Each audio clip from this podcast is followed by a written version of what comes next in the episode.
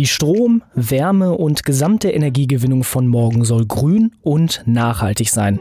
Ja, und spätestens seit der UN-Weltklimarat seinen aktuellen Bericht Anfang August vorgestellt hat, ist die Notwendigkeit einer ökologisch und ökonomisch nachhaltigen Transformation aller Wirtschaftszweige unverkennbar deutlich geworden.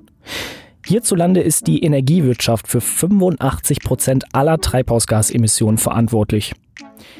Ein Ansatz, grünes Investment für alle, und zwar in erneuerbare Energieprojekte. Das möchte ein Team bei The Mission ermöglichen. Wie und worauf es dabei ankommt, darüber reden wir diesmal im Podcast.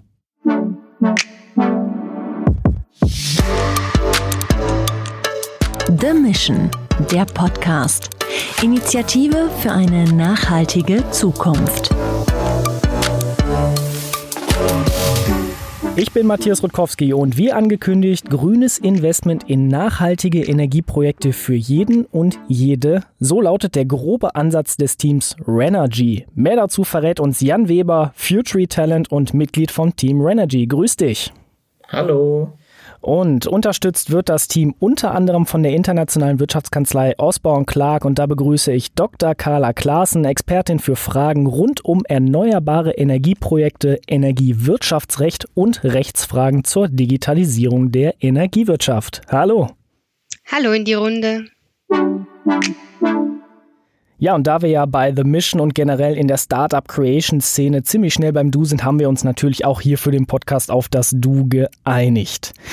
Jan, wenn du eure Idee einmal in drei Sätzen beschreiben müsstest, also wie man so schön sagt, in a nutshell umschreiben müsstest, welche drei Sätze wären das? Ähm, klar, kein Problem. Wir möchten allen Menschen die Möglichkeit geben, äh, einen eigenen Beitrag zur Energiewende zu leisten, beziehungsweise damit auch etwas gegen den Klimawandel zu tun. Durch unsere Crowdlending-Plattform wollen wir Menschen zusammenbringen, um so Projekte zur Erzeugung erneuerbarer Energien zu realisieren. Dabei kann jeder bereits mit einem kleinen Betrag seinen Teil dazu beitragen. Ja, das klang sehr, sehr gut vorbereitet und minimal auswendig gelernt. So, du hast mir im Vorfeld gesagt, der Name eures Teams grenzt, sag ich mal, an den Gott Ra an, nämlich den Gott der Sonne. Genau. Ihr entwickelt also eine Plattformlösung, die grünes Investment in erneuerbare Energieprojekte für alle möglich macht. Wie muss ich mir das jetzt ganz grob vorstellen? Genau, also wir wollen eine Website aufbauen, beziehungsweise eine Plattform, auf der wir ähm, Projekte listen werden, die dann wiederum durch unsere Crowd finanziert werden können. Das heißt, wir bieten dabei verschiedene Finanzierungsmöglichkeiten. Zum einen können Menschen, die einfach etwas Gutes tun wollen, Geld spenden, um dieses Projekt zu realisieren. Dann können Menschen auch Geld leihen ohne Zinsen, beziehungsweise natürlich auch mit Zinsen, wenn man natürlich auch noch damit etwas verdienen möchte. Ihr verbindet also die Energiewirtschaft, sprich die erneuerbaren Energieprojekte, die Finanzbranche durch das Crowdfunding, durch den Crowdfunding-Ansatz und Digitalisierung in Form einer Plattformlösung miteinander. Also so ein, eine schöne Dreiecksbeziehung. Genau. Wir wollen es so einfach wie möglich gestalten, dass man einfach nur auf die Website gehen muss sich informieren kann über das Projekt und dann direkt entweder spenden oder Geld verleihen kann. Welche Anreize gibt ihr denn zum Beispiel Interessentinnen dafür, eure Plattform zu nutzen und sich vor allem auch für nachhaltige Energieprojekte dann zu interessieren und auch darein zu investieren? Wir haben durch unsere ähm, Nachforschungen festgestellt, dass Transparenz sehr wichtig ist und deswegen wollen wir durch verschiedene Updates bzw. Visualisierungen, zum Beispiel des CO2-Fußabdrucks oder der erzeugten Energie, unsere ähm, Crowd so weit wie möglich involvieren, um natürlich auch ein Mitgefühl für das Projekt zu erzeugen, damit man direkt dabei ist, sage ich mal. Carla, aus der fünften Mission zu Mobility habe ich die Aussagen von bestimmten Teams mitgenommen, dass der Energiesektor relativ stark reguliert ist. Ein Team wollte beispielsweise sogenanntes, ich nenne es mal, Ladesäulen-Sharing durch privat erzeugte Stromerzeugung etablieren, sodass mehrere Haushalte sich zum Beispiel eine Ladesäule für ein E-Auto teilen können. Dann ploppten aber schnell so Themen auf wie EEG-Umlage, Netzeinspeisung, Stromhandel etc. Das ist ja jetzt nur ein kleines Beispiel, auf welche rechtlichen und regulatorischen Hürden man so stoßen kann. Wie stark ist denn jetzt der Energiesektor insgesamt reguliert, wenn man mal eine ganzheitliche Perspektive einnimmt? Ja, der Energiesektor ist äh, schon sehr, sehr stark reguliert, das kann man gar nicht anders sagen. Aber diese Regulierung, das ist ja kein Selbstzweck oder um irgendwie Startups äh, daran zu hindern, da in die Branche einzusteigen, sondern man muss sich ja auch vor Augen führen, dass ähm, Strom für unser modernes Leben und Arbeiten ja unglaublich wichtig ist. Das heißt, Regulierung will halt zum einen ähm, diese hohe Zuverlässigkeit und Sicherheit unserer Stromversorgung sichern. Und andererseits soll natürlich Strom bezahlbar sein. Es geht nicht, dass wir ähm, ja jedes Jahr steigende Stromkosten haben, gerade für die Letztverbraucher. Und das sind so ein bisschen die zwei Pole, zwischen denen sich äh, Regulierung bewegt. Und hinzu kommt natürlich noch, dass wir jetzt entschieden haben, die gesamte Stromerzeugung auf erneuerbare Energien umzustellen. Das heißt, wir haben einfach äh, ja, neue Player im Markt, die sich da auch behaupten wollen und sich mit diesen ähm, Gesetzen auseinandersetzen müssen. Und zwischen diesen Interessen abzuwägen, das ist eigentlich auch Gegenstand der Regulatorik wenn man das im Hinterkopf behält, sieht man auch das quasi neues Gesetzesvorhaben. Zum Beispiel die IT-Sicherheit der Stromnetze äh, im Blick haben. Oder aber die Kostensenkung, indem man sagt, wir müssen die EEG-Umlage äh, für den Netzverbraucher reduzieren. Deswegen schaut man, wie man da auch Kosten senken kann. Das macht es dann natürlich in der Summe dann sehr komplex. Aber auch das Stromnetz ist ja ein sehr komplexes System. Man muss sich vorstellen, es gibt einerseits diese physikalische Seite, Stromerzeugung und Fortleitung bis hin zum Letztverbraucher, aber auch diese Stromhandelsseite. Das heißt, ich kann ja irgendwo Strom einkaufen und das an irgendwen verkaufen. Und wie das eben ineinander greift, reibungslos. Und da müssen natürlich alle nach den gleichen Regeln spielen. Und das ist so ein bisschen der Hintergrund der Regulatorik. Auch ein spannendes Spannungsfeld, um einfach mal in der Energiesprache zu bleiben. Einerseits die Stromerzeugung, die natürlich eigene Richtlinien hat und dann natürlich auch der Handel damit, der auch wieder ganz andere Richtlinien hat. Und als dritte Komponente kommt dann eben noch so etwas wie eine EEG-Umlage hinzu, die nochmal ganz andere Aspekte mit ins Spiel bringt. Das klingt nach einem sehr, sehr großen Feld, in dem man auch wahrscheinlich sehr, sehr viel Expertise braucht und wo man über viele Fallstricke fallen kann. Wie komplex ist denn jetzt, sage ich mal, diese rechtliche Rahmenbedingung im Vergleich vielleicht zu anderen Branchen bei der Energiewirtschaft? Ja, wenn wir mal bei den erneuerbaren Energien bleiben, ist vor allem das äh, Erneuerbare Energiengesetz, das EEG, anwendbar. Und da haben wir eine sehr hohe Regelungsdichte und es ist auch relativ streng aber es ist ja auch verständlich, weil äh, wir alle dieser Zwangsabgabe der EG-Umlage unterliegen. Dann muss natürlich der Staat auch darauf achten, dass damit sorgfältig umgegangen wird. Also nur mal als Beispiel, 20 Prozent unserer Stromrechnung sind nur die EG-Umlage.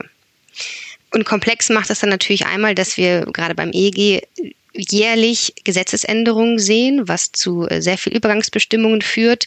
Damit will ich hier wirklich keinen langweilen, aber das macht es dann komplex und das Zusammenwirken mit anderen Gesetzen. Also wenn ich einen Windpark baue, dann ist natürlich Baurecht wichtig, Emissionsschutzrecht ist wichtig, aber auch allgemeines Zivilrecht. Und diese Gesetze, die sind nicht alle aufeinander abgestimmt. Und das macht es dann ein bisschen komplexer. Jan, gehen wir mal auf eure Idee konkret ein. Ich bin jetzt ein Interessent oder eine Interessentin und möchte einfach in neue erneuerbare Energieprojekte investieren. Wie hilft mir jetzt eure Plattform dabei? Genau, auf unserer Plattform können Sie sich einfach dann registrieren und dann können Sie das Projekt auswählen, das Sie möchten. Und dann können Sie hoffentlich problemlos über verschiedene Zahlungsdienste einfach direkt das Geld verleihen. Und dann können Sie schon sehen, wie viel CO2 Sie durch Ihre Investition eingespart haben. Nun gelten natürlich auch für Finanzierung und natürlich auch Energieprojekte an sich strenge und komplexe Gesetze und Vorschriften. Wir haben es ja gerade schon gehört. Wie setzt ihr das nun konkret um, diese wirklich großen Felder zueinander zu bringen und vor allem dadurch ein verlässlicher und damit vertrauenswürdiger Anbieter zu sein? Als erstes müssen wir natürlich eine Crowdlending Lizenz erwerben. Das ist aber nicht so kompliziert in der EU. Und das zweite wäre natürlich die ähm, regulatorischen Probleme, über die gerade schon gesprochen wurden. Aber da würden wir dann auf unsere Partner zurückgreifen, da wir ja selber die Projekte nicht umsetzen, sondern nur finanzieren. Deswegen müssten wir dann verlässliche Partner finden, die Projektentwickler, die dann diese Projekte für uns umsetzen, die sich dann natürlich mit den regulatorischen Dingen auskennen. Auf welche Hürden seid ihr denn bisher so dabei gestoßen? Am Anfang waren wir natürlich ein bisschen abgeschreckt von dem hohen Aufwand, dem regulatorischen Aufwand, aber dadurch, dass wir uns dann nur auf die Investition konzentrieren, hat sich das dann ein bisschen im Rahmen gehalten und natürlich, wie immer, muss man für diese ganzen Lizenzen äh, natürlich Geld zahlen, das dann nicht so günstig ist. Aber ähm, ich denke mal, wenn wir unsere Idee äh, überzeugend rüberbringen, werden wir auch Investoren finden, die dann für uns diese Kosten übernehmen werden. Carla, der Jan hat vorhin auch mal von Transparenz gesprochen und du hast vorhin auch gesagt, in dem Energiebereich kommen noch ganz viele andere Rechtsbereiche hinzu, wie zum Beispiel eben das Baurecht, Zivilrecht und, und, und. Ein aktuelles Beispiel, was mir gerade so aus dem Kopf einfällt, ist das Thema Onshore-Windparks. Zum Beispiel in NRW und Bayern gibt es ja auch sehr, sehr strenge Gesetze, was zum Beispiel die Abstände von Windrad zum nächsten angeht. Was sind denn, sage ich mal, so große Hürden bei den erneuerbaren Energien an sich? Weil eigentlich liegt es ja auf der Hand, dass wir da mehr machen müssen. Ja, da sprichst du ein großes Problem an, das die erneuerbaren Branche oder vor allem die Windbranche gerade hat der Ausbau der Onshore-Windenergie hinkt total hinter den Plänen hinterher. Also die Bundesnetzagentur macht ja immer Ausschreibungen und die waren eigentlich immer unterzeichnet in den letzten zwei Jahren. Das zeigt, dass gar nicht so viel Windparks gebaut werden, wie eigentlich geplant war. Und das größte Problem ist da eigentlich der Wettbewerb um die Flächen. Genehmigungsverfahren äh, für Windparks ziehen sich über viele Jahre hin, weil die Genehmigungen von äh, Anwohnern angegriffen werden weil sie eben den Windpark nicht in ihrem, ja, not in my backyard, wie man so schön sagt, nicht äh, ihren Blick auf das, den Windpark haben möchten. Was man natürlich auch verstehen kann, wenn ich jahrzehntelang äh, mein Häuschen abbezahle und auf einmal soll es weniger wert sein, weil ein Windpark dort gebaut wird, dann ist man sich vielleicht doch selbst der Nächste. Äh, das ist also ein Riesenproblem, die Akzeptanz durch diese Abstandsflächen, die gerade ja Bayern äh, sehr extrem ausgeweitet hat, nochmal verschärft werden, weil kaum noch Flächen für Windparks zur Verfügung stehen. Holland zum Beispiel ist da sehr viel besser aufgestellt. Die haben nicht so große Akzeptanzprobleme, da wird auch mehr gebaut, weil sie die Kommunen und Bürger besser daran beteiligen, wenn ein Windpark gebaut wird. Und das ist, glaube ich, eine der größten Hürden, die äh, unsere zukünftige Regierung wegschaffen muss, diese äh, Genehmigungsverfahren zu beschleunigen, zu verschlanken und den Ausbau der Windenergie zu fördern. Ja, Stichwort grünes Investment. Jan, ihr als Plattformbetreiber müsst natürlich auch selbstverständlich Geld verdienen, denn ohne Moos ist ja bekanntlich nichts los und bei The Mission geht es ja auch darum, ein ganzheitliches Geschäftsmodell für die nachhaltige Wirtschaft von morgen zu entwickeln. Wie sieht denn jetzt euer Geschäftsmodell aus?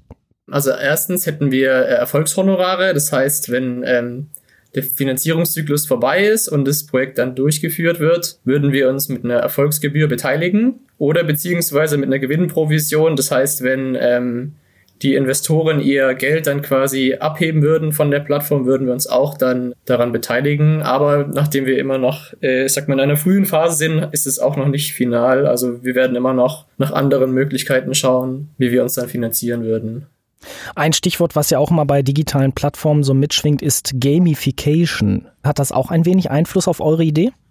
Mit Mustafa in unserem Team, unserem UX-Experten, haben wir natürlich gutes Know-how, um unsere Plattform so einfach und so genau userfreundlich wie möglich zu gestalten. Was macht ihr da zum Beispiel? So ansprechend wie möglich gestalten und einfach das ganze Interface von der Plattform so überschaubar wie möglich zu machen.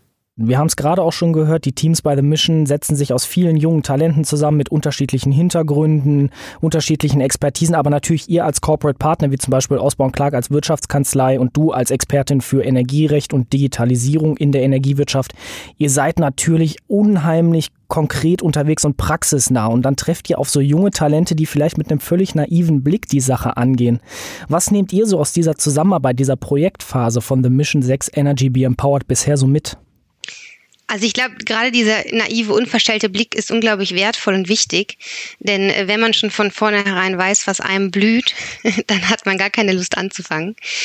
Ansonsten finde ich The Mission vom Handelsblatt eine sehr, sehr lobenswerte und äh, wichtige Initiative. Also im Moment erreichen uns ja täglich Schreckensnachrichten aus aller Welt. Äh, der Klimawandel ist schon längst da. Und anstatt dass man vielleicht wie NGOs oder Parteien den Weg von Verboten oder des Anprangerns wählt, fördert Futury eben innovative Ideen Und ich glaube eben, dass wir nur über Innovationen und nicht über Verbote es schaffen, die Herausforderungen, äh, die wir die nächsten Jahre meistern müssen, zu bewältigen.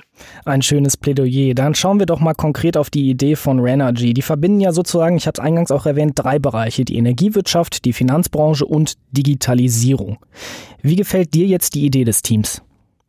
Ich finde es eine sehr lobenswerte Idee, weil gerade die kleinen Investoren bislang nicht an der Energiewende partizipieren konnten. Also wir sehen, dass Banken schon lange äh, im Energiesektor unterwegs sind und da auch von grünen Anlagen profitieren können.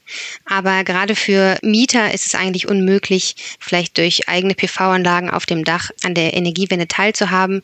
Und da ist natürlich so ein grünes Investment eine gute Gelegenheit, um entweder auch ein bisschen Geld zu verdienen oder eben nur was Gutes zu tun. Wie habt ihr denn das Team zum Beispiel unterstützt? Vielleicht, wo die auf Fallstrecke getroffen sind und wo sie gemerkt haben, boah, hier kommen wir jetzt allein aus eigener Kraft nicht weiter. Wie konntet ihr als Partner dann da unterstützen? In einer ersten Runde durften die Teams Fragen einreichen, die wir dann beantwortet haben.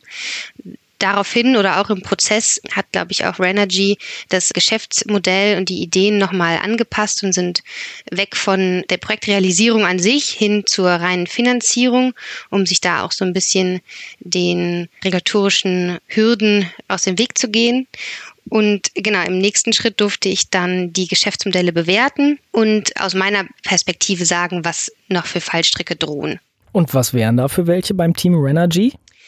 Ja, energierechtlich ist man natürlich, ähm, sag ich mal, in der Metaebene eine Ebene weiter weg, weil man nicht als Projektentwickler agieren möchte.